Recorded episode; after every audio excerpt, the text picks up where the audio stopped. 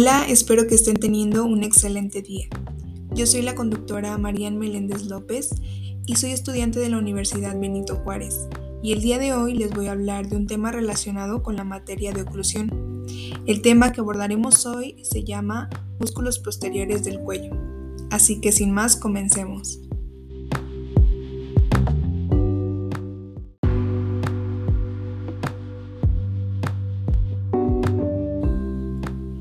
Los músculos del cuello se pueden dividir en tres grupos, anterior, lateral y posterior.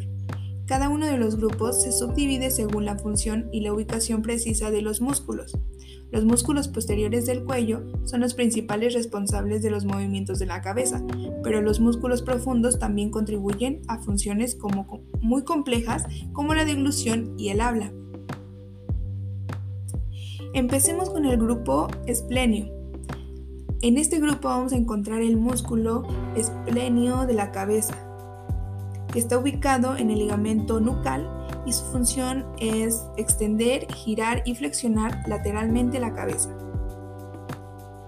También tenemos al músculo esplenio del cuello. Su origen está en la apófisis espinosa y su función bilateralmente extiende la cabeza y el cuello y unilateralmente flexión y rotación ipsolateralmente.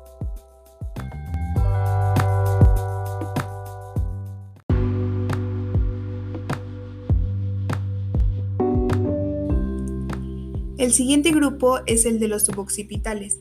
En este grupo encontramos el músculo recto posterior mayor de la cabeza, que su origen está en la apófisis espinosa del axis. El axis es la segunda vértebra de la columna vertebral. La función de este músculo es la de rotación y extensión ispilateralmente de la cabeza. También en este grupo encontramos el músculo recto posterior menor de la cabeza, que su función es la de rotación y extensión ispilateral de la cabeza. También encontramos el oblicuo inferior de la cabeza, que tiene su origen en el proceso espinoso del axis y su función es la de rotación de la cabeza y también del cuello. El músculo oblicuo superior de la cabeza también se encuentra en este grupo y su función es extender y flexionar inspiratorialmente la cabeza. Luego seguimos con el grupo transverso espinal. En este grupo encontramos el músculo su semiespinoso de la cabeza, que su origen está en el proceso articular y proceso transversal. Su función eh, bilateralmente es de extensión de la cabeza y cervical y unilateralmente es flexionar bilateralmente la cabeza. También encontramos el músculo semiespinoso del cuello, que su función eh, bilateralmente es extensión de la cabeza cervical y unilateralmente es la flexión lateral del cuello y rotación del lado opuesto.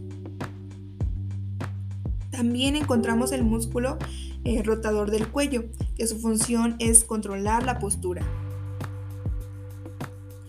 De igual manera encontramos el músculo interespinal del cuello, que su función es muy sencilla y es extensión de la columna.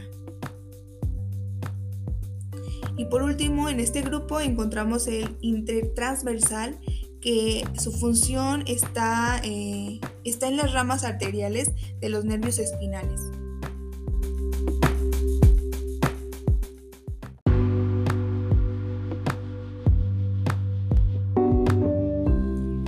Me gustaría hacerles una pregunta.